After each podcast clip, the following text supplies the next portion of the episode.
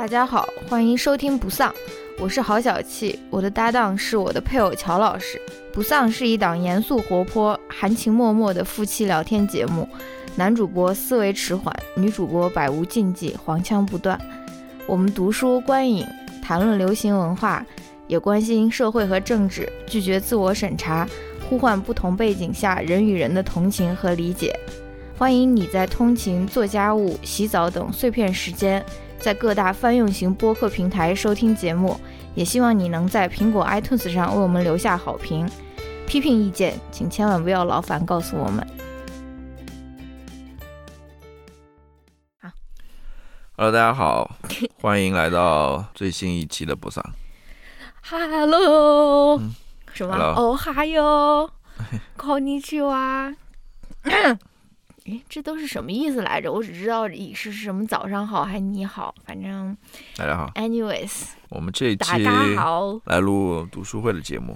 ，finally，好久好久好久好久好久没有录播客了，起码有个一个多月了。一个多月了，嗯，就是我们彼此的生活都不是特别的，对彼此的生活都不是特别的了解了。因为众所周知，我们都是录播课的时候才会真正的聊天，就像那个 My Little Airport 他唱的，只有散步我们才真正聊天，我们是只有录播课的时候才真正聊天，对不对，乔老师？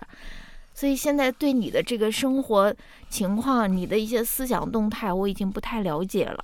人在外面走来走去，走来走去干什么呢？你最近有没有什么那个思想动态上面的一些变化？有没有什么有没有什么喜欢的人啊？什么这种这种构构建这种多元家庭，不能只有我一个人在这边努力，对不对？你也稍微努力一下，什么有没有就那种 candidate 可以纳入到我们的这个 family 里面来？摇头是什么意思？那你最近那个思想上面有没有什么新的动向呢？你跟我说一说，跟我以及我们几百万的听友一起分享一下你最私密的一些思想动态。我没有准备好这个话题，那这个就是要，这个就是要没有，我那种没有，我没有什么思想上特别大的波动吧。哦，好吧，那我先来跟大家那个分享一下，有一件事情我想跟大家说一下啊，就是我之前在微博上面有发一个我二零二三年喜欢听的歌曲的 playlist，嗯哼，很多首歌，然后我也在不断的更新中，希望大家去，哦，希望大家去添加到自己的呃 Spotify 或者说是 Apple Music 里面啊。我因为我只有这两个收听平台，所以我我国内的那些软件我都用不了，所以没办法在国内的音频软软件上面添加。这个是我的叫什么？内心最隐秘的那种隐秘的那种情绪，对吧？有我的那个 blood and sweat and tears，对吧？我的这个呃 playlist。乔老师，你有没有收听？收听了。嗯，你收听了不？是啊，你一天到晚不是在那边放的吗？什么叫我一天到晚在那边放？也是我们家车只连了我一个那个手机的那个 Bluetooth 啊，反正就是跟大家在这边播报一下，大家可以去收听我的 playlist。Speak of 这个 playlist，嗯，我就想起我们去看了陈奕迅的演唱会，哦是，不是？你有什么想说的吗？你作为一个陈奕迅的一个路人，你是路人粉还是路人？路转粉，哦哦，路转粉，我觉得那场演唱会挺好的，我可以愿意路转粉就是那种就是那种唱那个好久不见的时候会非常，what 然后什么陪你度过漫 长的没有没有没有什么那那都是我我听过，之前比较熟悉的歌。嗯我想说，就是那一场演唱会，我可以把它跟之前我不是说 Taylor Swift 的那个演，Oh 唱会是最好的吗？嗯，我我感觉可以两个放在一块儿哇，平起平坐的那种有被。震撼到哈，反正那那场演唱会都是我觉得是很好的，从他的。表演来上嗯来来讲的话，嗯还有他的舞台啊，嗯各方面，我觉得都是挺完美的。嗯，啊，哎，我想问，哎，我我后来看那个 YouTube 上视频嘛，嗯，我看到下面有人留言，意思就是说他这次的巡演好像状态是比较不错的，是吗？哦，什么意思？就是他那个嗓音状态，比如说，哦，嗓音状态是不错的，是吧？但是他的嗓音状态一直都挺好的，除了有一次不好，就是那个。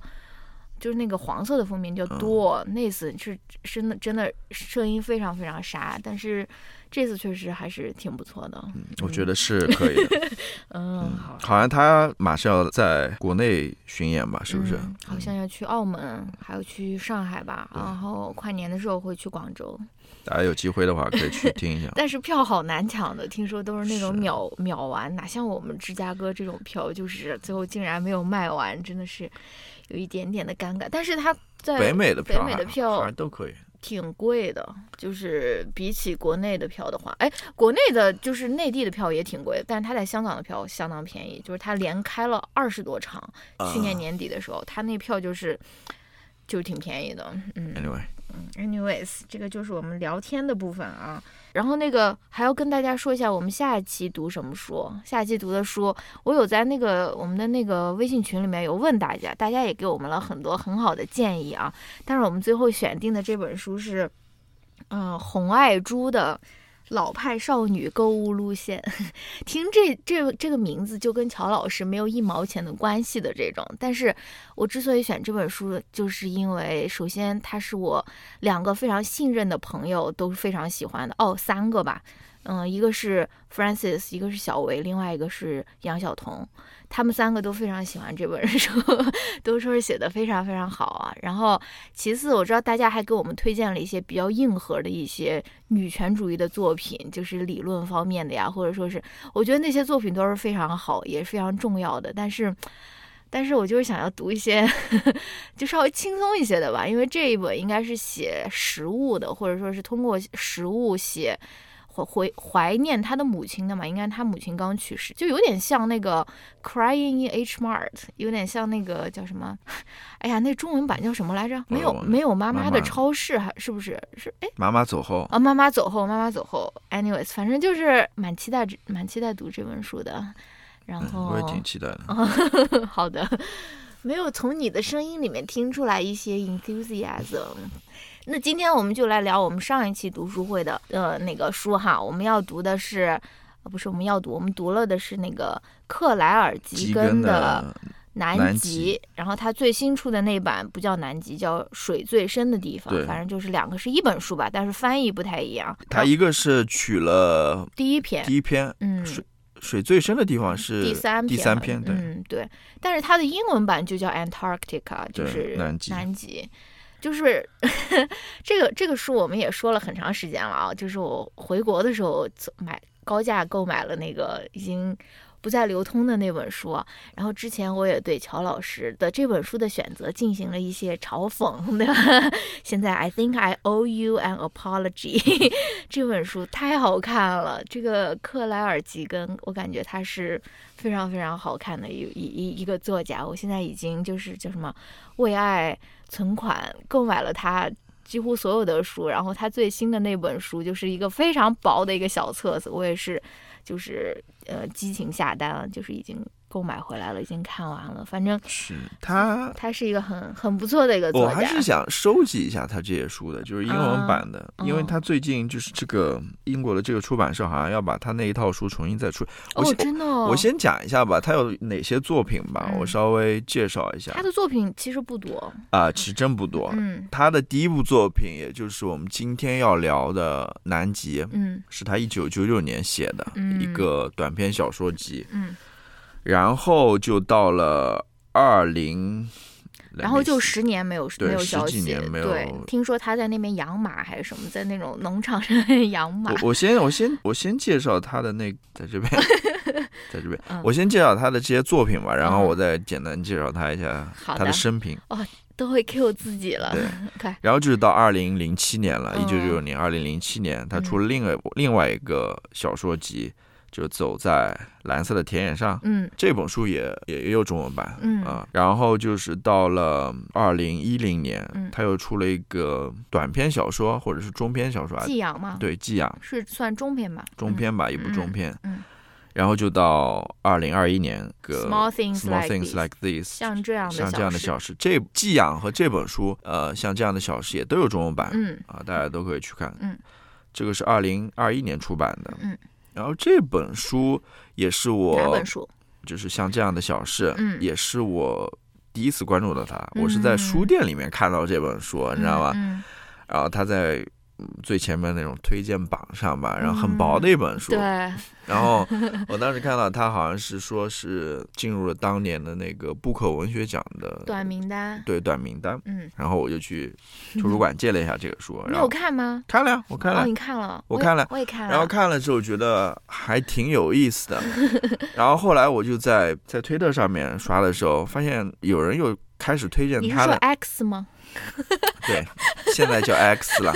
又有人开始推荐他的《南极》这本书，好几个人，我大概看到两三人在推荐他这书，说很不错。然后我就拿那本书拿过来读了，嗯，然后我就推荐大家一块儿读这本书了，对吧？嗯。然后这个是二零二一年的，像这样的小事。然后最新的，也就是二零二三年，就是你花重金购买的这个这个薄薄的册子，嗯，So late in the day，So late in the day，这是他最新的一个短篇小说，应该还没有，或者是一个中篇小说，嗯嗯，这个应该。中文目前还没有吧？嗯中文版目前还没有，所以你如果要看他的作品的话，基本上都能看到了。中文版是的，是除了最新的这一小本。对，但最新的这一小本，你如果想看英文也可以看，因为非常非常简单，就是非常好读。嗯嗯，那他其实这个小说也被改编成了电影，也就最近两年的事情。比如说那个 Foster 寄养这个，嗯。就被改编成了一部叫做《The Quiet Girl》，嗯，中文名叫《夏日细雨》的一部电影。哦，啊，也是二零二二年吧，嗯，上映的一部电影，评价还挺不错的。无论是豆瓣也好，或者是烂番茄也好，我看了一下，评价挺不错的。我们还没看。还有就是那个《Small Things Like This》，就是像这样的小事。基连要演那个男主角，对他也会要被改编成电影。嗯，呃，主演就是奥本海默的那个主演。是的。基里安·墨菲，嗯，他会主演这个电影。嗯，那我再来介绍一下，呃，吉根的他的生平吧。好，其实我觉得挺重要的。嗯，他的生平挺重要的。你要知道，尤其是他是哪里人？对，他是哪里人？他是他这个生长经经历吧，其实跟他的作品里面内容有很强的关系的。嗯，呃，我不知道大家注意到没有，你会发现。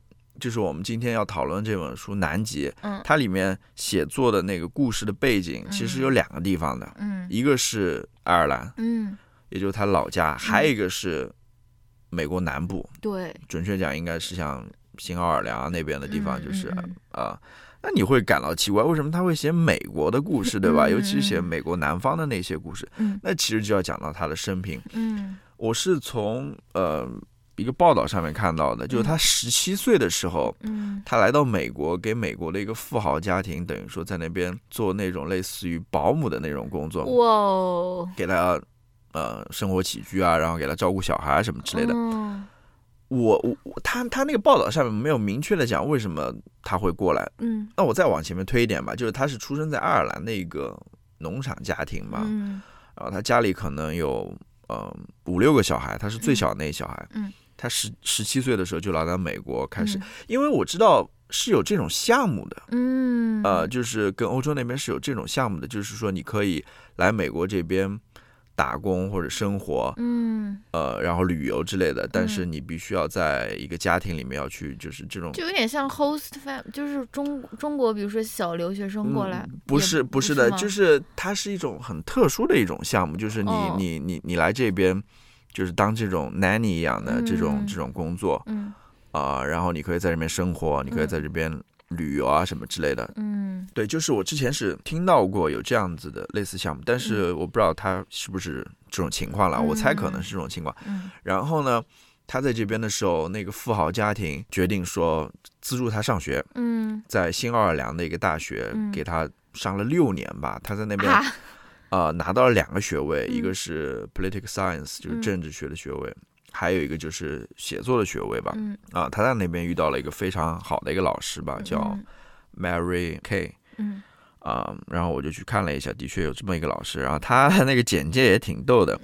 那个 Mary McCain，他在那个简介上面说，他为什么会呃走写作这条路？他一开始是一个呃 train as an Olympic swimmer，啊，你知道吗？就是一个。奥林匹克游泳选手，但是他突然有一天，呃，发现就是说他不能 在游泳的时候看书，你知道吗？于是他就他就 give up 了，他就开始走文学这条道路，你知道吗？去去文学创作啊什么之类的。当然这是他老师了。然后他在这边认识那个几个梁文道说不定知道如何游泳的时候看书，因为他洗澡的时候好像也看书。但游泳的时候你没办法看书啊，你只能说是泡澡的时候可能有。嗯。嗯，他是淋浴，好像吉根就 在这个老师的手下就学会了怎么去读小说，然后怎么写小说，嗯，然后他就毕业了嘛。毕业之后他就回到了爱尔兰，嗯，然后当时爱尔兰可能是经济很不景气的时候，嗯，他据说是投了三百份简历，然后没有一份简历 要他的，你知道吗？他投了各种各样奇奇奇怪怪的工作，嗯，什么在理发店里啊，或者什么，这就各种工作。但没有一个成功的。后来他找到了一个在那种创意写作班里面教课的这么一个工作，然后他就在里面教课，然后一一边，嗯，他也在里面写作吧。他最开始是参加那种类似于短篇小说的写作比赛，然后成名的。然后后来就这样一步一步过来的。嗯，所以我们看到。就是回到那个刚开始说的，嗯，他的这个南极这个集子里面，其实好几篇是关于美国的故事，美国南部的故事。除了美国南部故事，还有一篇故事，就也就是新版中文版的那个叫什么水最深的地方，嗯，他讲的就是一个 nanny。嗯哦，一个一个保姆的故事。一开始我还没有，我我我还有点奇怪，我说这故事好像嗯有点，就写的那个保姆跟他的那个小孩的照料的小孩之间的一种感情。对对对，后来我知道了他有这么一段经历之后，其实就很。很清楚了，他为什么会写这么一个故事啊？嗯，对我这边还想补 补充一个，就是吉根他对于美国南部，或者说新奥尔良他生活的地方的一个评价是 hot and racist，就是又热又充满了种族歧视的。那我们就先来聊一下阅读感受。嗯，你先来。我先来啊，是不是觉得自己刚刚说了太太多了，有一点 hijack 了这个播客的这种感觉？就是我先想，就是阅读吉根的感受。首先就是我觉得他的故事，他的语言是，你可以说简单，也可以说不简单。就是因为我读的他的第一本小说其实是那个 Small Things Like This，就是像这样的小事。然后我读的是英文嘛。然后我就觉得那本书它其实不算是非常非常的好读，但是你读完以后，但是绝对不是那种读不懂的那种感觉。但你读完以后，你会觉得说，哦，原来是这样的一个很简单的一个故事。但是原因它为什么没有那么好读，就是因为它。吉根的这个细节描写特别多，就是他写一件事情，他不是平铺直叙去写，他会有很多的氛围方面的营造，然后他的氛围都是通过很多的细节来呈现出来，比如说他这个家里面的装饰啊，或者说是，就是他会描写很多跟情节有关的一些环境，然后这些环境呢，让你读起来可能就它就不是一个以。情节主导的一个小说，他的这个小说之所以好看，不是因为它是有一个多么曲折离奇的一个故事，或者说是有一个 twisted plot 或者这些的，而是就是你就是要你就是要看他写的这些细节，他的这些氛围的这些营造，对吧？我我这边可以立刻插一句，嗯，就是我看了他的一些访谈嘛，嗯，他就说他写小说他是没有情节在脑子里面的，哦，对。他就是不是以情节去推动这个小说的，的确是有这么一点。是的，所以说你如果就是我们听我们聊的话，就是如果给给你概括这个情节，你可能会觉得说。这个小说没有什么好看的，但是就是你自己一定要去看，就是你看这本看这个书和听我们比如说聊这个情节其实是不一样的，因为看书的时候，你通过它的很多细节的描写，你可以自己通过想象力来补齐很多，就说故事发生的具体的场景啊，或者说是具体的就是发生了什么这种事情啊，就是所以我想说，它又是一个又是一个很简单的情节，但是它同时它铺垫这个情节的写法，它其实。不简单，它有很多的细节，有很多的对这这种氛围的营造，这个是我的第一个感受。对我在这边再补充一点，就是，嗯，吉根他是，就是这个也是大家看他作品的一个一个认知吧，就是说他的写作是非常就不是写很多笔的那种，嗯，他是非常节省的或者非常有效的那种写作，嗯。呃，他不会有很多那种多余的那种笔触在那边。嗯，吉根他是认为读者也参与到整个这个呃故事当中。这个作品当中，就是就就就跟你刚刚所说的嘛，就是要靠读者的那想象力去补习一些这个故事里面的内容啊，或者什么之类的。对对对，用他的原话说就是。I do believe that the reader completes the story。嗯，对，这个也就是我喜欢的另外一点，就是我跟你说过，他，我觉得他是信任我的，就是我读的时候，我会觉得说，哦。他是信任我对于他故事的理解或者解读的，他不是说，就是 我们经常，我我昨天跟你说，就经常那个看电影的时候，就是电影还没开始，然后那个导演先给你一个 quote，把你这个中心思想就给你总结出来，他就很害怕你这个没有理解到他想要表达什么，你知道吗？我就很烦，我就是每次看到那种一上来先给你一个 quote，给你总结一下中心思想，我就说你在干嘛？你难道不信任你的观众吗？但是吉根他就不是这样的，他就他就会让我觉得说。呃，他作为一个作家，他不需要把所有的东西都写得非常实，他是会他是会留给你那个解读的那个空间的。所以，但他又没有像有一些创作者，就是 写的非常隐晦，或者说就非常晦涩的那种。没有，他其实在他的作品里面又又是他不会说去让你猜这种。嗯，你你是读到他这些文字，你是能够体会到他想要表达的那种，无论是情感也好，或者说那种那种。呃，主题也好的，你是能够感受到，嗯。然后他经常塑造人物的时候，给我的感觉是。也是像你说的，他写的很少，但是他写的都是没有废话的，就是没有废笔的。就比如说我在读南极的第一篇的时候，大家如果跟我们读了，应该也读了第一篇嘛，起码把第一篇读了吧。就是他在塑造那个男性的形象的时候，你你顺着往下读的时候，你偶尔会觉得，哎，好像这个男的说的这个话有一点点奇怪哈。就是，呃，比如说他他会说，哎，女人都是需要被照顾的，就是你会觉得说，哎。这个这个人好像稍微把我给创了一下，嗯，但是你又会觉得说，哎，那我再往下看一看，这个情节会怎样发展嘛？或者他偶尔又会说出一些很奇怪的话，比如说是什么，就他会逼那个女的让他说。爱爱他，就说你赶快说爱我呀，或者什么，你就偶尔会觉得这个小小的这个笔触，这什么意思？好像觉得这个男的就是有点奇怪，但到最后这一切的就播下的这些种子，其实到最后都是有迹可循，你就会觉得说，哦，他原来就是在通过这些非常小的这些。播种来告诉大家，来来来让大家明白说，哦，这个男主角或者说这个男主人公到底是一个怎样的人，所以这个也是他塑造人物的一个方法。他会用一些很小的一些前面的播种，然后到后面让大家认识到说，哦，原来这个男的是这样子的，或者说是这个这个主人公原来他是这样子的一个人，对吧？嗯，那我再说最后一点，我我我最后一点，我我非常喜欢吉根的作品的是，因为我觉得他有一个非常。开放的一个道德观，呃，也我不知道这样说是合不合适啊。反正，因为他很多的作品里面，他其实写的都是一些，首先他的主角或很多都是女性嘛，对吧？而且女性她是。Obviously，他在这个社会上面，他是受到更多的传统的道德观所束缚的。但是吉根他写了很多所谓那种，嗯，冲破了传传统道德观去做一些事情的一些女性，不管她是去想要呃寻求一次，比如说一夜情，或者说是她想要。对吧？挣脱这个婚姻的这个束缚，或者说什么，就是他他的道德观是比较开放，而且是你可以说是比较包容，而且他写的他他，我觉得他对笔下的女性他是有很深深刻的同情和理解的，就是他即使写的是一些这个双引号里面这种坏女人或者说是坏女人做的事情，但是他对他笔下的女性角色是有非常巨大的那种同情、理解和包容的。这个我们可以到最后。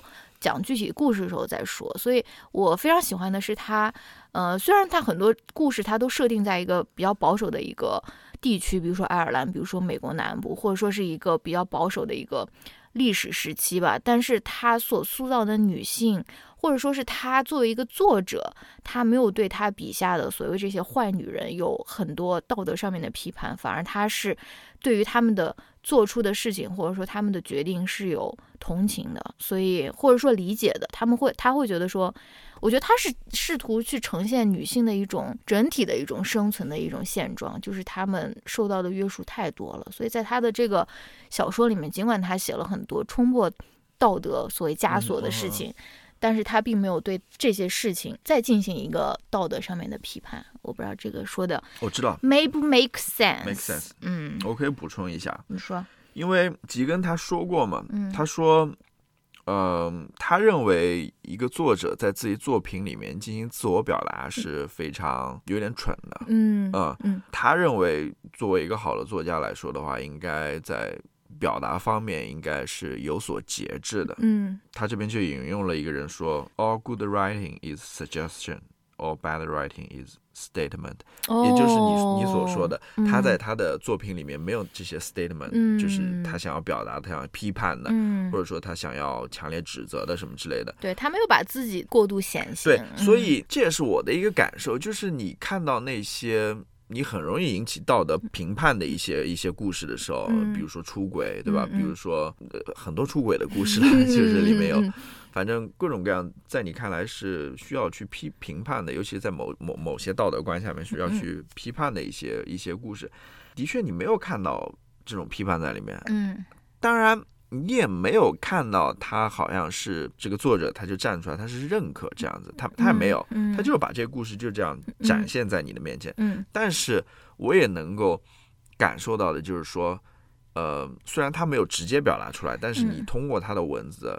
你是可以感受到说，他对于这些女性的角色，嗯，是有理解和同情在里面的。嗯，其实我这边想提前说一下吧，就是我的我我一个感受就是，我觉得里面的女性角色，在我看来都是非常决绝的，嗯，或者说他们是有很清楚自己想要什么，没错，要做什么。虽然在一个非常受限制的、受困的这么一个对他们非常不友好，甚至是非常残酷的一个环境当中，但是这些女性她们是。很清楚的知道自己想要什么东西的，然后他们在清楚自己想要的东西之后，他们所做的这些事情也是没有去拖延啊，或者说什么之类的，他们是很决绝的这么一个一个一个状态吧。嗯，那还有什么就是整体的感受你想说吗？呃，在我们聊具体的篇目之前，整体的感受，呃，我就想说一说，就是因为我也是前两篇，其实我看的非常非常那个，我我是。这两天才把它全部看完的，集中看了不少篇吧。嗯，所以如果乔老师听上去说是对于情节比我要熟悉很多的话，那是因为我看看看完了时间太长了。嗯，你说吧。嗯，前两篇怎么？就是第一篇。嗯，你说南极的第一篇。南极的第一篇，南极。是我们去是暑假的时候吧？对，我们在飞机上面的时候看。在飞机上面的时候看的，嗯，那个时候我看了第一篇，嗯，当时看完就特别震撼，我就说选对书了，我说哇，真的很厉害，你知道吗？很好看，这个心灵受到了某种 那种强烈的那种震动的那种感觉，嗯，就是你不知道他的故事是这样子的一个走向啊，最后是有点。出乎意料的那种感觉。嗯，你要聊具体的了吗？那我们就开始聊具体。可以可以聊具体的。那我们就先聊。然后你继续。后面还有感受。还有感受。还有感受。然后，嗯，我就没看。嗯。然后就是在那次飞机上，我看了第一篇。嗯。然后因为受到冲击太大了，你知道吗？因为自己乱七八糟的书看的太多。哦，然后就没有再看下面一篇。OK OK。后来过了过了两个月，过了两个月。去看陈奕迅的飞机上，我又看了第二遍，震撼，我又受到了再次受到震撼，你知道吗？我说这太厉害了吧！哦，然后尤其是我当时又看了一些别的东西，你知道吗？跟那些别的东西又产生了联系了。然后东西是什么？然后我对于这个故事有很多理解在里面，我就觉得哇，太厉害了。嗯。然后又没有看。然后现在到一个月快过去了吧，然后呃这两天这两天，但怎么来怎我不知道是因为是因为我看的太快的原因还是什么，还是 后面后面的故事可能真的没有前两篇那么引起我这么大的强烈的感触啊。嗯，那这边想说一个什么呢？就是说，嗯，吉根他是呃强调的，就是说你对于小说或者这些故事，嗯。他觉得你至少要看两遍的，嗯，不可能说看第一遍你就把所有的故事都都渗透，嗯，渗透吃透吃透对吧？他说你至至少要看两遍，你才能够理解这些。我也是有这样子的感受的，就是你你很多故事，你第一遍看的时候，你有很多细节你是抓不住的，没错。但那些细节又是对于整个故事理解非常重要的，嗯，尤其是开头的那些东西，嗯，你一开始进入的时候，他上来的一些描写啊，或者说一些话，嗯，你可能没办法一下子 get 到，嗯，你只有看完这个故事之后，嗯。你大概知道这个故事在讲什么，然后你再回去再重新看，你会发现哦，原来还有这么多细节在那边。是的，是的，是的，是吧？对于你理解整个故事又有很多的帮助在那边。所以呃，对，的确，我认为像他的这个小说也好，或者说其他人的小说也好，我觉得可以常读的啊，每次读你都会有不同的新的感受。嗯，的确是这样。好的，那我们就来具体聊一聊南极里面的篇目吧。我也不知道大家读了没有啊，就是《Assume》，大家大家都读过了。我知道有些朋友是读了，对，有些朋友读的很快的，有些朋友把吉根的书基本都读完了，就是在等待乔老师，对吧？Anyways，那我们就先聊聊这个同名的小说《南极》吧。嗯，《南极》就是这个这个故事，如果你要用一句话来总结的话，就是。An affair that goes wrong，对，就是一个女性，她想要去寻求一次一夜情吧，或者是她想要主动的去寻寻找这种出轨的这种体验，然后她就找到了一个男的，结果最后故事的发展并不是像我们意料中的那样，就是他们的这个一夜情虽然刚开始的时候感觉挺好的，一切都在预料之中，也在这个女生女性的这个期待之中，但是最后却发生了一件。意想不到的，也是比较悲惨的事情吧。那这这个这个情节就是这样子了，对吧？你如果真的是想要，就是通过我们听我们的播客，感觉像是仿佛自己读过了书一样，那这个可能没有办法发生，因为真的是你自己需要去去去去读这本这本书，呃，或者说是这篇文章吧。嗯，这个这个。这个同名小说，你有没有什么想要说的？你有什么阅读的感受？不是已经在飞机上面都是感到非常震撼了吗？对，当然，我觉得所有读过这个小说人都会有同样的震撼了。就是他最后一个，嗯，呃，突然的一个转变了，那故事的一个转变，然后让你感到有些意外，是不是？嗯，有些震撼，但。我其实一直在思考一个问题，就是说，就是说他为什么要写这样子的一个故事？嗯，那最后有这样子的一个结尾在那边。那我们就先把这个故事说的更详细一些吧，就像是跟给大家稍微多一些的细节或者信息。就是这个女性，她是一个中年的一个女性，然后她也有自己的丈夫，有自己的孩子。然后呢，她就有一天，她就你看第一段你就知道了，她就下决心说：“哎，我我想要去跟另外一个人上床，对吧？我想要去跟另外一个人。”嗯，而不是只一直就是一辈子就只跟我丈夫一个人在这边上上过床，然后他就去嗯寻找这样的一个人选嘛，好像就在酒吧里面就遇到这个人了，然后他就遇到了这个男男的以后，那个男的就跟他一起回家，回到这个男的家，然后他们一起做饭，一起。嗯，看电视一起聊天，反正就度过了一个周末吧。然后在这个周末结束了以后，这个女的本来她要走的，她本来要回家的，回到她的孩子和这个丈夫身边的，结果她就被这个男的给我我我我也是读第二遍的时候，我才发现她应该是被这个男的下药了，然后就被捆捆在那个床上，然后这个这个故事就结束在这里，就是她动弹不得，被那个男的。靠在那个床上，然后他感觉到非常的冷，然后这个呃故事就没有。他是后来发现他那个窗户没有关。哦，对对对。然后外面下了雪，然后那个男的好像是出去要上班还是什么之类的。反正他就是被这个男的给囚禁到他家了。对，嗯。关键是他那窗户没有关，他那个冷风吹进来，他就感觉自己好像是到了南极一样的，然后感觉要被冻死，好像是要。下地狱的那种感觉，嗯，对，而且我当时就在想说，哎，为什么它这个叫南极，你知道吗？就是它，然后我也是第二次读的时候，我才发现说，哦，原来南极有很多个含义。第一个含义就是他们其实，在那个男的的公寓里面，他们有看一个关于南极的一个纪录片，对吧？然后呢，就在看完那个纪录片之后，那个男的好像在那边做饭吧，然后那个女的一个人在抱着他的猫在看那个纪录片。看完了以后呢，他跟那个男的吃饭的时候，他们又有一个关于。地狱的一个讨论，对，然后那个男的就他们就在讨论说地狱是什么样的。我们本来应该想的就是那种那种俚语不都说 burn in hell 吗？就感觉地狱是很炎热的地方，就是会把火把你烧死的。但这个女女女主角她就说，她在她的眼眼中，地狱其实是很寒冷的一个地方，对吧？就是所以她到最后她被嗯被囚禁在这个男的的床上，然后那个。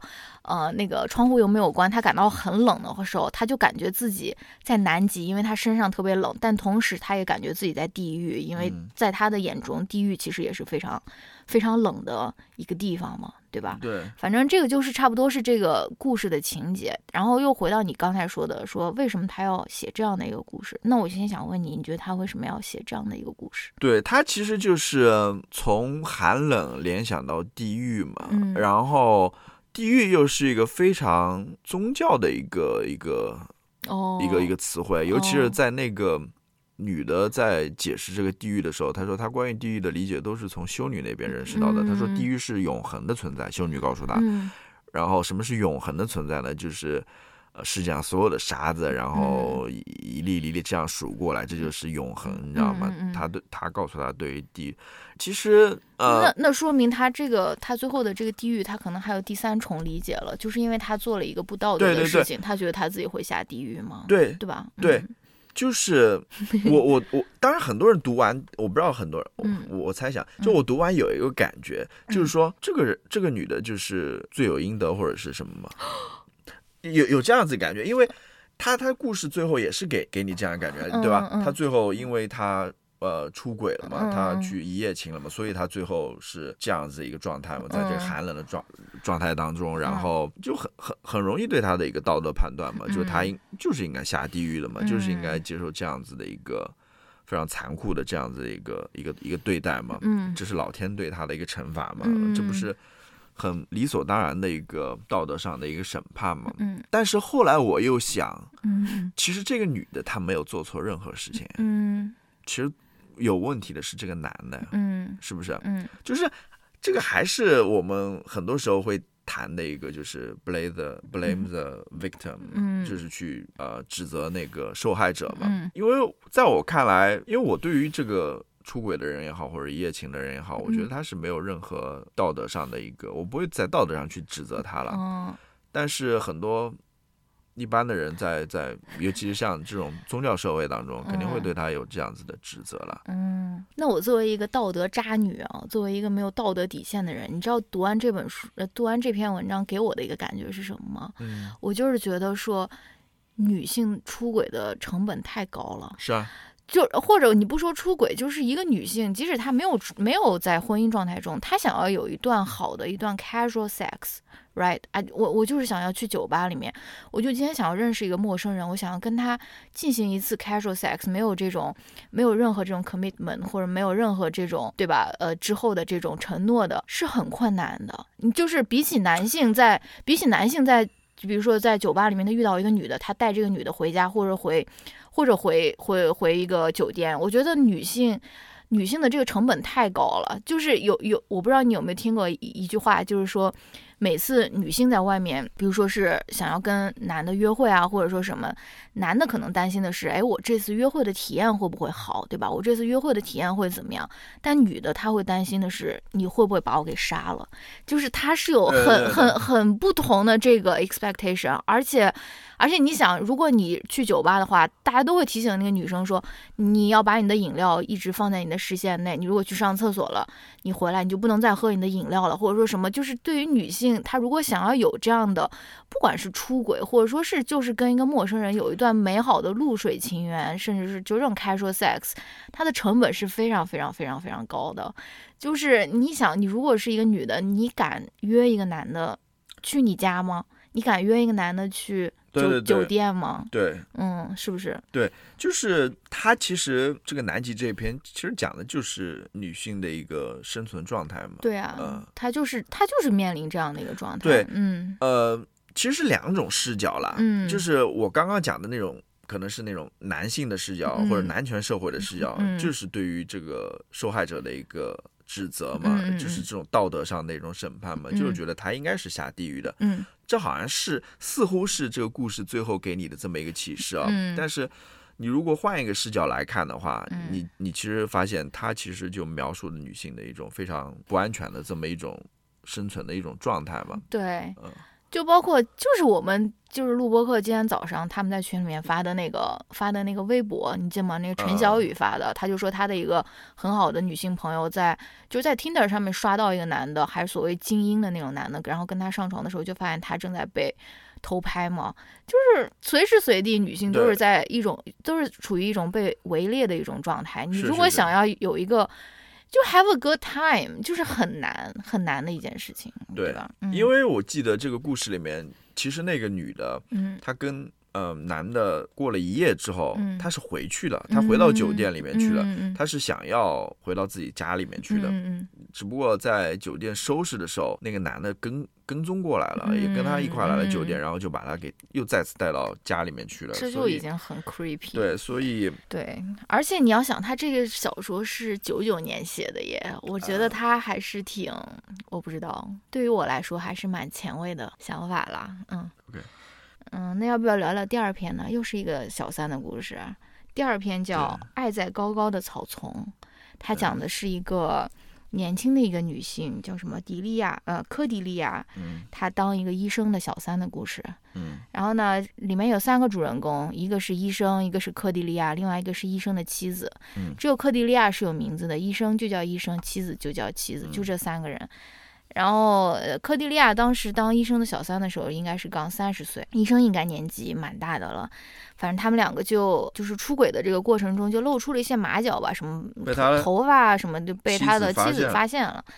然后呢，这个医生呢就不想要离开他的妻子，因为他有小孩啊，或者说什么，所以他就跟科迪利亚许下了一个十年之约，对吧？说啊，十年以后我们再去找你我们在这个地方相见，然后。呃，什么？我的小孩到时候已经呃已经离开家了，或者我也没有这么多的负担了。然后呢，这个故事就是从这个十年之约开始。科迪利亚到了他的已已经四十岁了嘛，对吧？然后好像状况也不是很好，然后白头发也很多。对，然后十年之之之中也受到了一定的沧桑，他就到了这个应许之地，这个就等待这个医生，看他会不会过来找他。差不多就是这样的一个故事。其实当时那个克迪利亚在发现就被发现之后，然后当那个医生给他许下这个十年，嗯，这个这个承诺的时候，他是非常生气的。嗯。但是很意外的是，他又在那边坚守了十年，你知道吗？就成为了一个隐士一样的人。他就是他就完全局限在自己的那个小房子里面，然后也不去跟外界去接触啊，或者什么。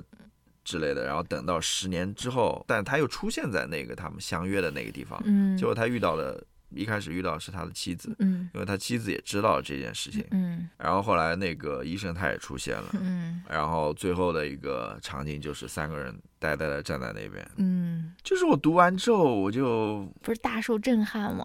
就是很感慨嘛，嗯，就很感慨嘛，嗯，然后我刚刚也跟你说了，他中文没有翻译出来。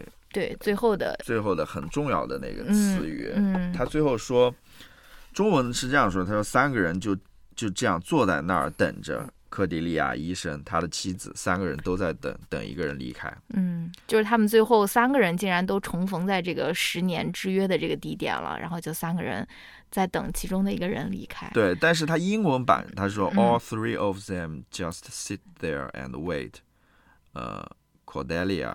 或是 Cordelia, the doctor and his wife, all three mortals waiting, waiting for somebody to leave。他的英文是说 all three mortals，嗯，mortals 没有翻译出来，mortals 就是那种会死的人，对，就是不是那种不死之之身的，就是平凡人会死的人。它里面强调的是。 人都是会死的人，你知道吗？Mortals。嗯。但是他的翻译就是说三个人都站在那里。嗯，那为什么把这个会死翻译出来是这么重要？我我当时读到，我是读到他说 all three mortals，我才感到大为震撼的。嗯。啊，就是你就觉得他们十年的时间浪费了。就是他们在干嘛？就是 就是在那边，嗯，为了一个人就在那边，也不是说苦苦等待吧，就是好像。因为呃，前面那个妻子也说嘛，那个妻子是希望她丈夫提出离婚这么一个一个是决定的，嗯，然后那个丈夫又不肯去离婚，然后也是在那边，好像大家都不愿意做出一些动作出来，嗯，要么是跟自己的老婆好，或者是要么去跟别人好，就是大家都在那边僵持在那边，没有人愿意向前踏出一步，说做出某种决定，好像大家彼此都是。嗯，知道吗？他们就是都是很软弱的人，嗯，呃，你可以说他们是很软弱的人，嗯，然后我想说他们都是不是那种会永生的人，他们都是 会老去的人，你知道吗？会会死的人，嗯。呃，但是他们好像似乎不太在乎自己的生命，好像也，就是以以我们这种 现在的人看来的话，好像觉得你知道吗？有什么事情要赶快去做，要珍惜生命啊，或者什么之类的，就是是这样子一种感觉。但是这三个人好像，嗯，但是我后来我我我又有一种感觉，就是这不就是人生的某种常态吗？嗯，大家都在这边，也是，我们都是我们都是 mortals，对，都是 mortals，都会。死的人嘛，其实我们生活在这边，唯一确定的一件事情，或者我们唯一在等待的一件事情，就是死亡嘛。嗯，啊，不就是这样子吗？哦。然后，其实所有人，因为我我之前有一个一个一个理解，就是说，为什么现在有很多人会拖延嘛，很多事情都不去做嘛。嗯。就是拖到死以后，这件事情就不用做了。就是我我 我我我是对于对于我自己拖延的一个一个反省了。就是很多时候拖延，其实是因为我不知我我对于未知的一种一种恐惧嘛。嗯。就是我不知道我做这个事情会给我带来怎样未知的结果。嗯。但如果我不做的话，一切都是确定的。它就没有任何的后果嘛。当然它有后果了。然后。嗯。然后后来我又联想到，为什么会有这样子的一种一种恐惧在里面？嗯，我又联想到说，这是不是其实人一生下来就就根深在你的这个内心当中？为什么呢？其实就是人对于死亡的一个恐惧嘛。嗯，因为人死了之后就死了嘛，就是没有 没有人是知道死到底是怎样一种体验的。嗯，死亡对于人来说也是一个未知的。嗯，啊，人他其实也是一直在里面拖延死亡的。哦，啊，他他在做很多事情都是在那边想不死去，你知道吗？无论是说，反正人是怕死的嘛，嗯，就这是最根深蒂固，就是最最深的，嗯，隐藏隐藏在人内心最深的一种拖延，你知道吗？就是对死亡的一种恐惧，然后就是不想死的这种拖延在那边。嗯，哇，你竟然这一篇读出来是关于拖延的一个，然后然然后这样子的一种一种。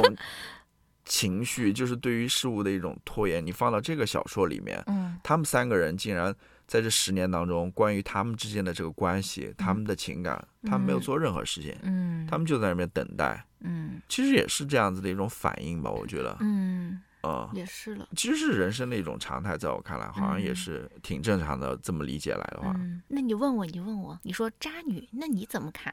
我我我呃，待会儿我再问你。然后那那天我刚好又看到一个李玉云，她也在那边讲拖延的这个事情。嗯，呃，她说她有好有有一些事情也是拖了好久的时间才去做的啊，就是拖延的一种 人生常态嘛。哦，呃，你说吧。嗯。嗯，就是屁人的一些。嗯，一些那个感慨啊，嗯，我我我本渣女又又有一些有一些见解了，因为就是大家听了这个故事就知道，这个其实是用我们这种叫什么短视频里面那种情节，这个可是一个抓小三的一个故事呀，是不是？就是这个这个这个正房在那边应该要去抓小三的这个故事，按理说这个正房和这个妻子和他的这个小三应该是那种水火不容，或者说是见见到面就应该那种薅头发，应该暴揍一顿的那种啊。但是，就这十年之后，这个科迪利亚和他那妻子第一次见面的时候，我反而觉得两个人之间，我又读出一种理解和一种惺惺相惜了。就是，就包括这个妻子，她第一次见到科迪利亚的时候，她跟科迪利亚说的一句话就是说：“哦，你的头发白了。”他是他是跟这个所谓的小三说啊，我看到你好像也苍老了不少，你也也可能也不是以前的那个我丈夫最开始喜欢上的那个三十岁的那个年轻的女性了，你头发也都白了。然后呢，科蒂利亚他他对这个妻子他有一种呃很奇妙的感感情，然后他写的是科迪利亚对这个女人没有恶意，根本没有他所想象的令他感到刺痛的妒忌。他就说，哎，真正见到这个女的时候。就是这个女的是他没有办法跟他所谓呃爱的人在一起的一个原因嘛，但是他他他可能也很嫉妒，说哦你这个这个妻子可以可以跟这个这个医生在一起，尽管你们可能并不相爱，但是你却能够跟我爱的这个人一起生活。但他真正见到这个妻子的时候，他并没有感觉到这种妒忌。我觉得他们两个之间其实是有一种。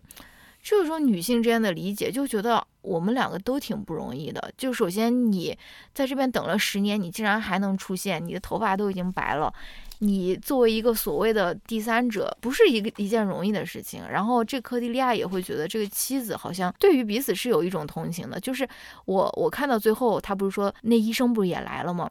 嗯，然后最后说，哦，他们三个人就等在这边，等一个人离开。我就觉得你这个医生真的好多余，就是科迪利亚应该跟这个妻子一起 form a lesbian family，对吧？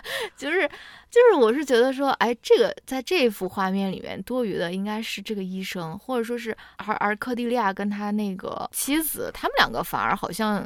通过这个医生产生了某种连接，尽管说这种连接可能是不是很符合伦常啊，也不是很符合我们传统意义中对吧的这种想象的，这个是我的一个想法了，好像跟你的这个解读好像完全不同。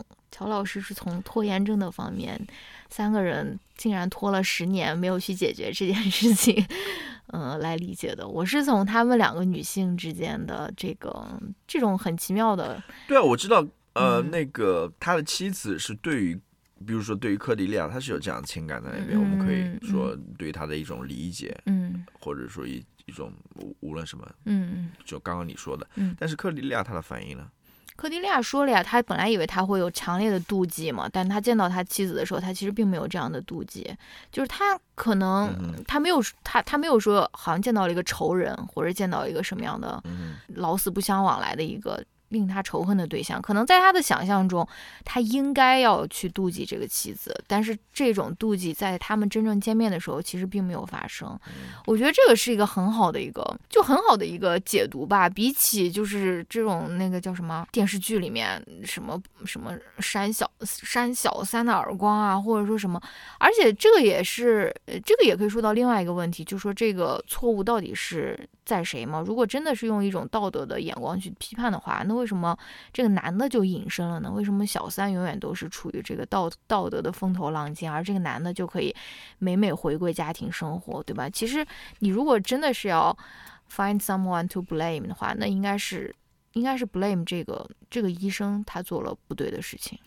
就是我想说的是，如果说非要说《南极》这本书它有怎样的一个主题在里面啊，当然不是说所有的故事都能贯穿在里面，但是你可以说这本书是一个女性主义的书，或者是一个女性主义的故事集，它里面很多故事里面都包含了厌女的成分在里面，嗯，这点是很多的，在很多故事里面都有的，嗯。这个其实不是南极了，这个是他所有小说的一个共同的一个，对对对，尤其是艳女的各种形式，尤尤其是他最新的那个《So Late in the Day》嘛。哎，你看了吗？我没有，我没有看这一部小说，但是我看的评论里面，嗯，就谈到了这个话题，关于艳女的，嗯，然后我联想到，发现这一点在南极里面也是有体现的，没错。这边就要补充一下一些。背景的知识嘛，因为呃，吉根所生活的这个国家爱尔兰其实是非常的厌女的一个国家。嗯，他关于那种堕胎权的女性堕胎权的那个。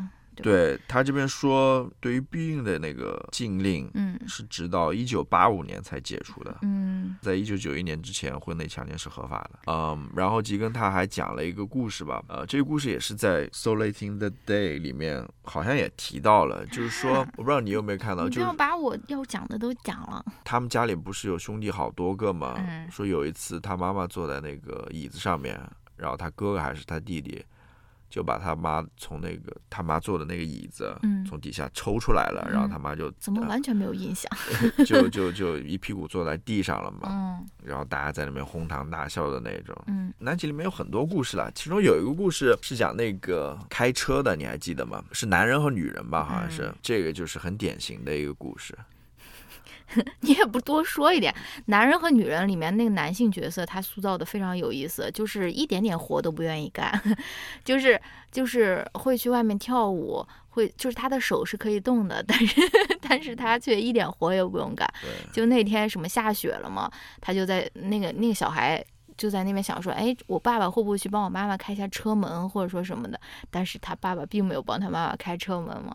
就到最后，好像他妈妈就一个人开着车走了吧。就是最后的这个这个情节，反正他在里面塑造出塑造了一些很好笑的一些男人的形象，就是不干活是属于一类啊。然后还有一个也是特别搞笑的，是啊，叫有胆量的就来吧。这篇里面。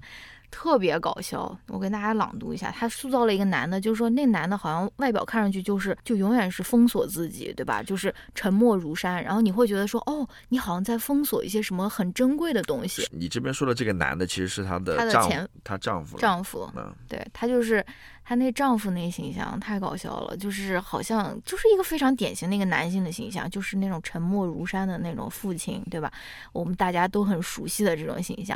然后那女的就在想说啊，他是不是在守护一些什么，不愿意跟我分享或者说什么？结果她逐渐明白了，说这个男的内心就是什么都没有，就是他并不是说他用这个坚硬的外壳在保护一些什么内心的这种这种柔软啊或者什么，他就是什么都没有。然后他是这样写，他说。他和他在一起十年，十年间，他一直想走进他的内心深处，因为他猜想，如果他费了这么大事，那里面一定隐藏了特别珍贵的东西，就像牡蛎壳里藏着的珍珠。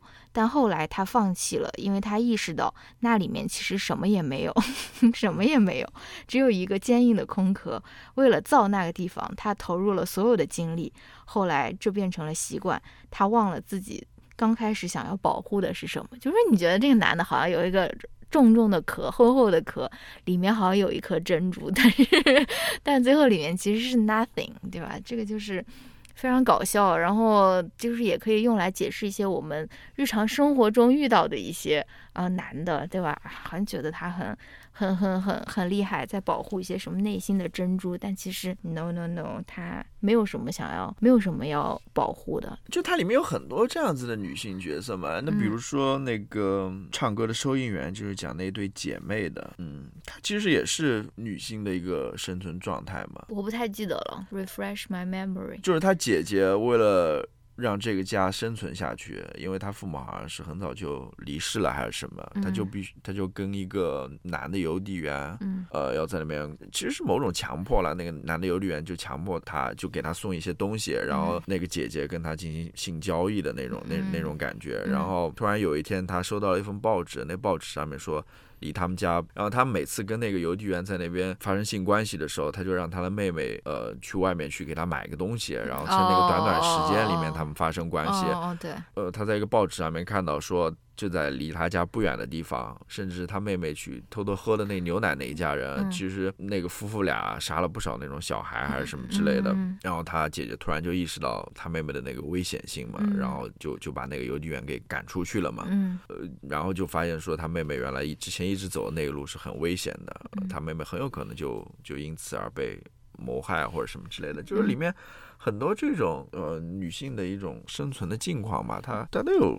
联系到在里面，嗯，但是我想说的是，我想说的是，其中有两篇是跟女性关系不大的，是从男性的视角，嗯，来写的故事，嗯，一个就是我之前所说的，就是呃，发生在美国南方的，嗯，那个男的带着他保姆和小孩去拜访另外一个男的家，嗯，然后他男的家最近发生了一一些事情吧，就好像是。一个黑人强奸了他的老婆，然后为了不让这个事情给抖露出去，他把那个黑人给囚禁了起来，然后他老婆也被关在房间里面，然后整天茶饭不思，然后受受了很多惊那种感觉，然后最后呃不知道怎么是因为什么原因，反正那个那个带着那个保姆的人来，那个保姆应该也是一个黑人吧，然后发现了被囚禁的那个黑人，然后他跟那个黑人两个人就从那个庄园里面等于说逃出去了，然后就是这么一个故事嘛。这里面其实这从男性视角讲的一个故事啦，我觉得还有一个故事，我不知道你记不记得，就是有一个男的找另外一个男的出去到那个外面的海上去捕鱼的，我不知道你还记不记得，那个也是从男性男性视角讲的一个故事了。然后里面那个叫他出去捕鱼的那个男的，他好像是因为他的老婆跟跟别人好了还是什么，然后他就把他老婆给杀害掉了。然后另外那个另外那个男的就一直很恐慌，很恐慌，就是发生会不会他也被杀掉，或者对于是就一直在那边担心这个事情，就是。这两个故事我觉得就挺有意思的，它都是从男性视角去写的这这两个故事，但是你会发现，就我想说的是，你会发现这里面的男性角色都是就是不像我之前所说，女性角色表现出来都是那种非常很果断、很坚决的那种形象啊，但是里面的男性角色，你就会觉得好像有些犹豫也好，或者说就不知道自己在做一些什么事情，嗯，所能做的事情好像就是把别人给囚禁起来。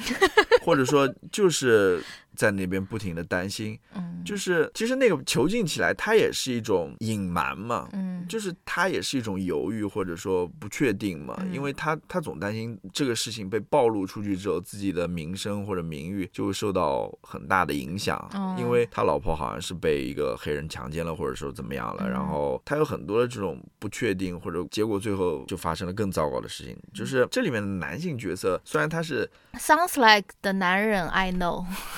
对啊，我我我我的意思就是说，对，这也也也很有意思。就是你感觉好像传统意义上那种男子气概都是要要要你什么什么勇敢啊，什么什么坚决啊什么的。但是真正到了做做决定的时候，我觉得确实是女性更容易，就是女女性她是更容易。你不管说做出离开的决定，或者说是做出任何一个决定，就男性反而一个是一个是比较坚定了，还有一个就是。他们所做出的这个决定，女性的决定，嗯，你会发现是对的，嗯，是正确的决定，嗯。然后那些男性他们所做的决定，无论是说把那个船夫给绑架起来，嗯，然后去把自己的妻子给杀害掉，然后或者把自己的这个出轨的对象给囚禁起来，囚禁起来，然后。都是那种错误的决定，你知道吗？就是都是那种没办法去面对现实的这种决定。嗯，正如你所说的嘛，这个吉根其实是对女性或者说这些女性角色，它是有很多理解或者是很多的认可在里面的。嗯，好，那我们就下面聊这个我想要聊的，就是这个 So Late in the Day 这个故事太有意思了，甚至可以联想到《再见爱人》里面的一对情侣。就 So Late in the Day 跟大家非常精简的。讲一下这个故事是什么？我说的精简就真的很精简，不是说是有些另外一个主播的那种噼里哐啷说了嗯很多的那种啊。这个其实就是一个男的他结婚失败的故事。他一上来就描写了他好像今天的心情特别。差特别糟糕啊，然后干什么事情都很不顺，结果最后我们才知道说，哦，这一天原来就是他之前定下来要本来要结婚的那个日子。然后呢，我们就很好奇说，哎，为什么这个婚就没有结成呢？这个故事就是跟我们告诉为什么这婚就没有结成。总而总而言之，就是这个男的他其实遇到了一个对象，遇到了一个女的。然后呢，他们俩就谈恋爱嘛，然后谈一谈，谈一谈，那个男的觉得说，哎，为什么我们不同居呢？然后那个女的，她其实没有想要同居，但是那个男的竟然这样邀约她了嘛，啊，她就最后说，哎，同居也行吧。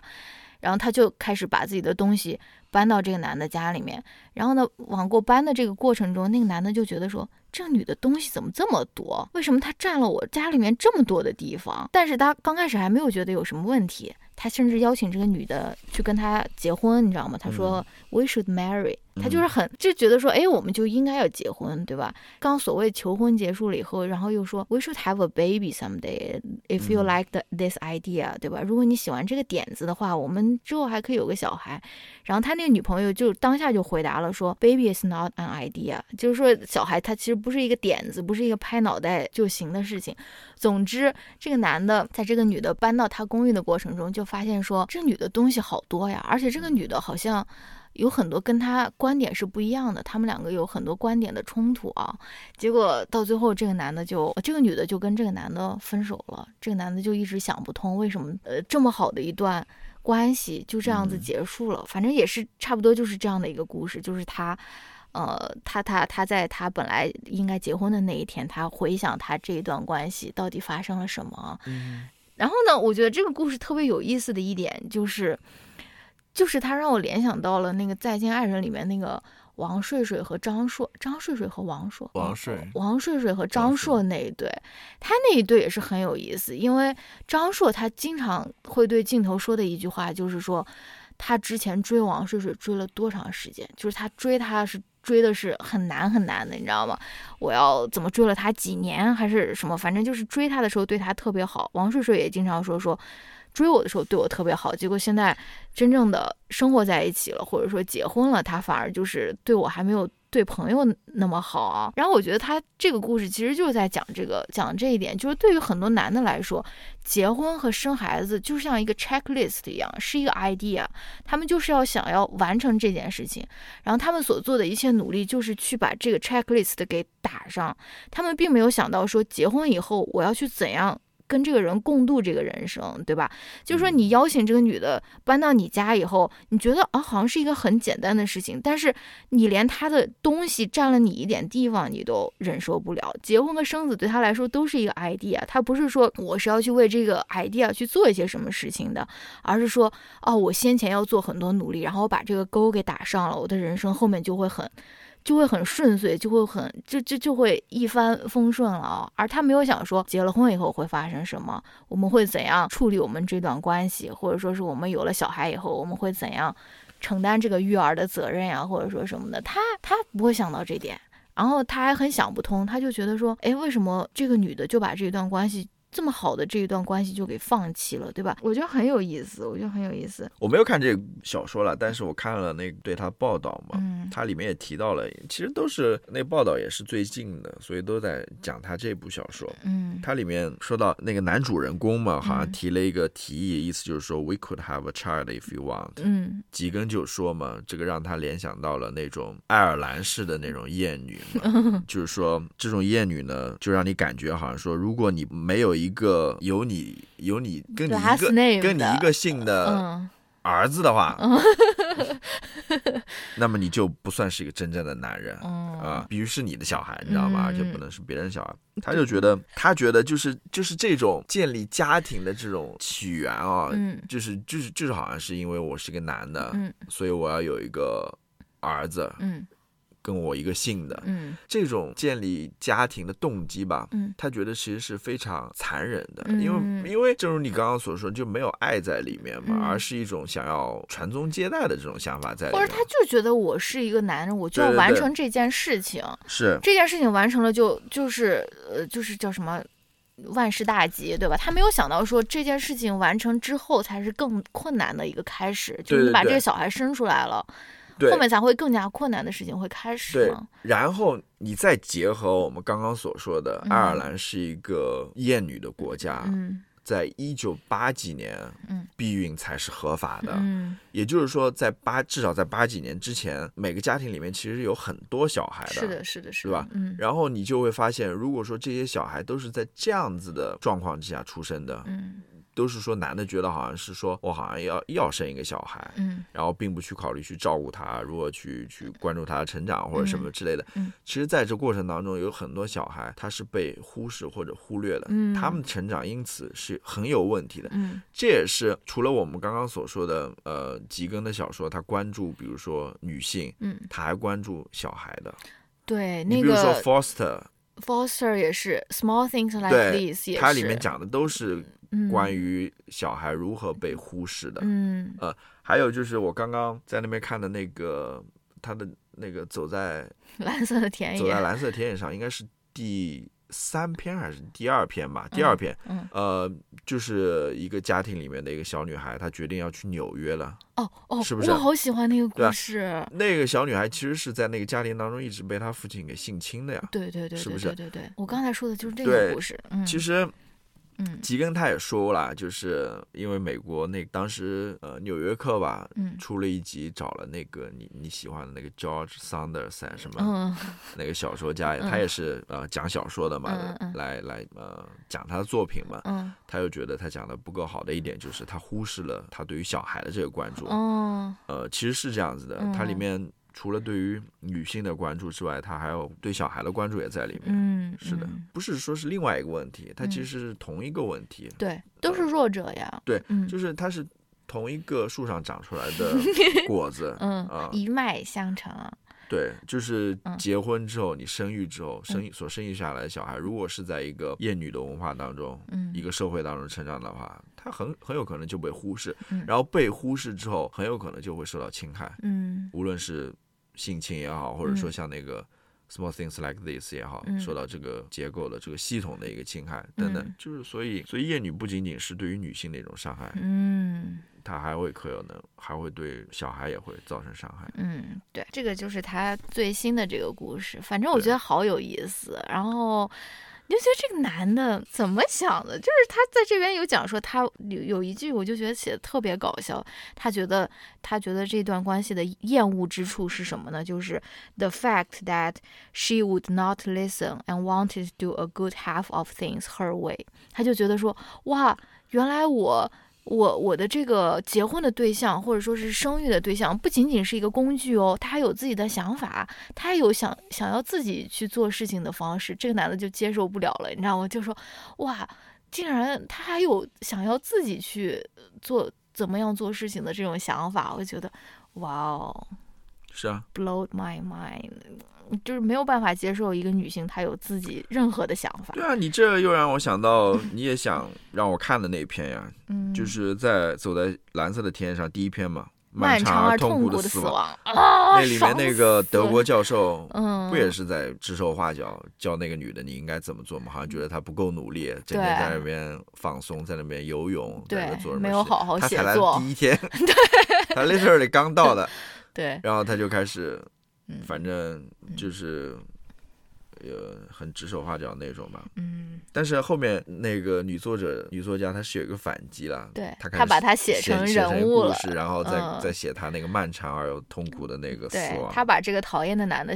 当做自己写作的素材，然后安排他得了癌症，给他一个漫长又痛苦的死亡。哇，好好看啊！回过头来讲啦，嗯，就是他这个小说，他又不是在那边说教嘛，很说教也好，或者说很大声的在那边对男性进行批判了。是。他只是把这个男性形，他只是把这男性形象呈现在那边而已。对。他并没有通过 这个故事里面任何主人公也好，进行就是在那边大声的在那边进行批判了。嗯。但是你能感受到，而且他对于这些男性的描写也不是失真的，嗯。也不是说那种失实的，嗯，你会感觉到这种就是我们生活中认识的人。这种男性在你生活中或者在你身边嗯，就在那边。那个，哎，我们也乱七八糟说了很多了。反正真的推荐大家去看他所有的书。那个，如果要看中文中译版的话，我非常推荐那个，嗯、走在蓝色的田野上那本那本书是马爱农翻译的。马爱农就是翻译《哈利波特》的那个人，那个译者，他翻译的特别特别好。就是因为我有看，就是水最深的地方，然后还有南极，它其实是两个不同的译者，我觉得都翻译的还可以，但是都没有那个走在蓝色田野上翻译的好。那走在蓝色田野上简直就是翻译的超级好，那个是九九读书人出的，最深的地方，嗯。九九版嗯。九九读书人那个版本，嗯，它是另外一个另外一个译者，者，嗯，跟南极的译者不是一个。寄养听说翻译的也是不咋样，但是如果大家想要读的话，翻译最好的我自己觉得是那个走在蓝色的田野上那一本。我的确觉得那个走在蓝色的田野上翻译的很好。很好，真的很好。你赶快把那本书要看完，你不能就说，嗯、这个录完了你就万事大吉了。我不知道你读的时候有没有这样子的感觉，嗯，就是你读的时候是有会会有画面吗？会有啊会。有画面？嗯，你是在考验我的想象力吗？没有没，有，你的画面从哪边来？从我的脑子中来啊。你，比如说我的画面，嗯，就是其实我没有去过爱尔兰，然后我从来没有去过爱尔兰。嗯说实话，我的画面是从几部电影当中来的，嗯一个是那个去年那个很有名的《暴丧女妖》，哦，那个那个是一那个有点历史，有点太久久远了吧？那个也应应该是一个爱尔兰的故事，是爱尔兰故，然后但是很久以前，那内战期间的故事了我。我我是说他那个氛围，那个风景啊，那你为什么不联想到 Normal People？Normal People 是都柏林，都柏林？对，都柏林，哦他那个太城市了。他其实也有都柏林的故事，有一个我记得好像有有，嗯我还有一个联想的是那个 Belfast，Belfast 哦。我也有一点，我是从那那些里面，我最讨厌的导演肯尼的作品《Belfast》，我是从这些电影当中去想象这个画面的这个故事的。嗯，他那个走在蓝色田野上里面，我还有一篇特别喜欢，我就让你读，你应该没读，就是在水边。我还没读的，特别特别短的一个故事，就是讲一个剑桥的一个哈佛的一个学生吧，反正反正就是一个非常非常好的一个学校的一个男孩，他回家探亲的故事。就是他是被他外婆养大的，他外婆之前跟他外公的关系也不好，他外公甚至就是要开车不等他外婆上车就要开走的那种人，但他外婆也是没有离开他外公，生了九个小孩，他被他外婆养大，然后他是回去探望他妈妈，他妈妈是跟他的亲生父亲离婚了，然后又嫁了一个富豪，但是这个富豪呢，就是嗯非常不能说土吧，反正就是那种 homophobic，会发会会发表一些非常。奇怪的一些保守的一些言论，比如说他会呃恐同啊，或者说这种言论啊。按理说这个男的应该是看不上他妈嫁的这个人的，但是呢，他晚上去那边海里面游泳的时候，他就有一个差点要溺水的一个经历。他就游到中间的时候，他突然发现他游了好远，但他游不回来了，就是要就是有费了很大的劲，他才游到岸边，然后他的衣服也被冲走了。然后他呢，他回去了以后，他就通过这种。这个溺水的这个经验，他就理解了他的母亲和他的外婆，就觉得说，嗯，因为他本来就是想要打打电话给他那个 Delta Delta 的那个 agent 说，我马上明天就要订票回来的，但他最后就结这个故事就结束在他给那个电话跟那个。嗯，订票的人电话接通的那一瞬间，他好像有点犹豫，他好像不想要回去，他想在这边再多陪他母亲一会儿。他就觉得说，好像他的母亲和他的外婆的这种女性经验就跟溺水是很像的，或者说是他们做出的一些选择，其实并不是说，并不是说他们就是想这样做，而且而是他们为了，比如说甚至为了他的小孩，或者说为了谁。必须要去做的一些事情，包括嫁给这个非常愚昧的这个富豪，或者说是什么，反正就是一次男性对女性的共情吧。但这个共情是建立在一个差点要危及生命的这个溺水的体验上面的。我就觉得。我觉得他好会写，我觉得他非常非常会写了。就是，anyways，不知道大家今天有没有被我们安利到？如果没有被安利到的话，不可能吧？我们我们已经如此卖力的去安利这本书了。嗯嗯。我这边还想讲一个，嗯，就是你的这个资料有没有 有没有用？有没有看完？像这样的小事，嗯，small things like these，嗯，他在他的故事的最开始，也就故事还没开始。前面它有一个类似于最前面的那个，比如说序言、导语、序言，就是它会引用一些哦，从别的作品里面引用几句话的内容，就是哦引言，对引言。嗯，我以前写高考作文最喜欢对加一个这个。但你你知道像这样的小事里面一开始的引言是什么吗？你在考考我吗？让我考考你。没有，我忘了，我忘了，你说吧。就是他，他这边引用到了，我也不知道这个 Irish Republic 什么 Pro Proclamation，嗯，这个应该是什么声明？一个声明吧，就一九一六年的一个声明，嗯，爱尔兰共和国的一个声明，我不知道，我我对于历史不了解，我想说的是，他所引用的这个话，意思就是说，这个 Irish Republic，嗯，他会保证所有的 Irish man and Irish woman 都是拥有同样的机会的，嗯，同样的。Equal rights, equal opportunities to all its citizens。反正就是那种很冠冕堂皇的啦。And cherishing all of the children of the nation equally。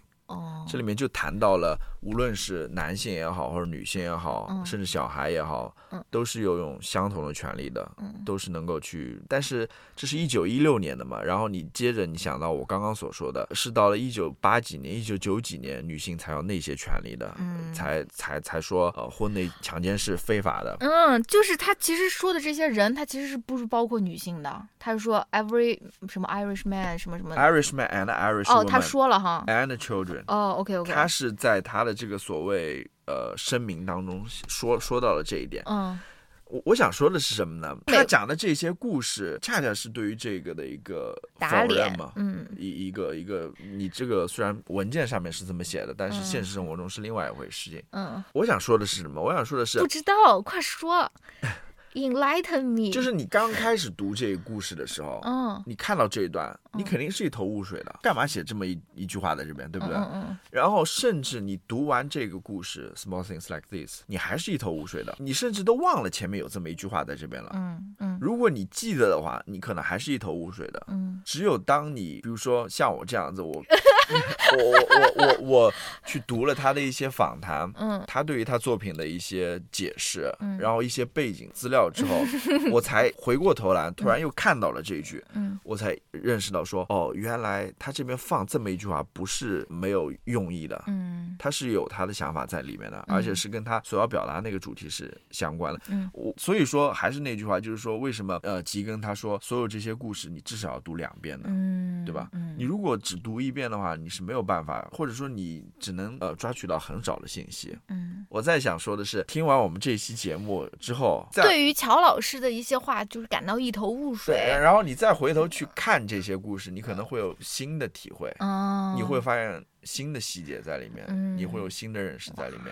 我鼓励大家再回头再去看一遍。对我们不是那种读书播客啊，就是替你读书，你听完以后就相当于自己读过了，并不是这样的哈，还是要自己自己去读一下。对啊，就 是尤其是读小说这个事情，真的是你必须要去读的，自己去读的，然后要你自己去发现的。嗯，你说。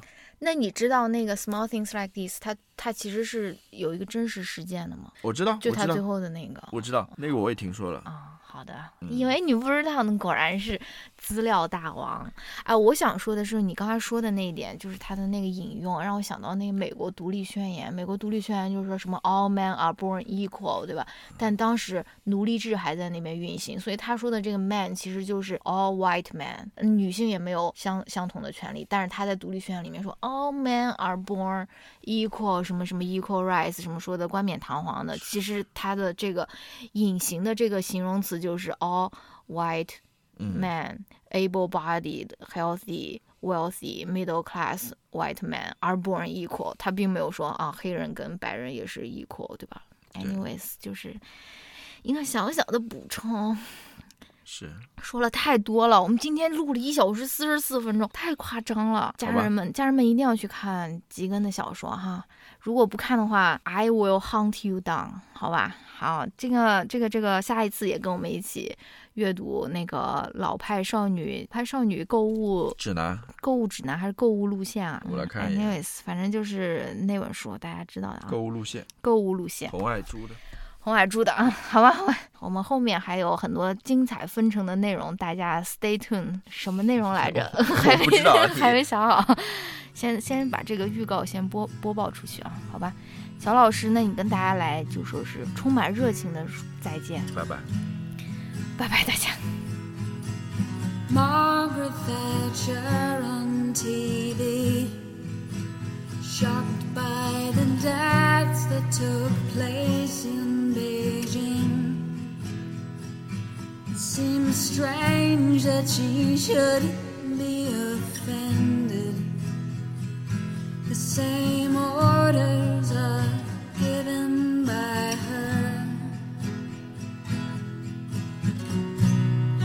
said this before now. You said I was childish, and you'll say it now. Remember what I told you. If they hated me, they will hate you. England's not the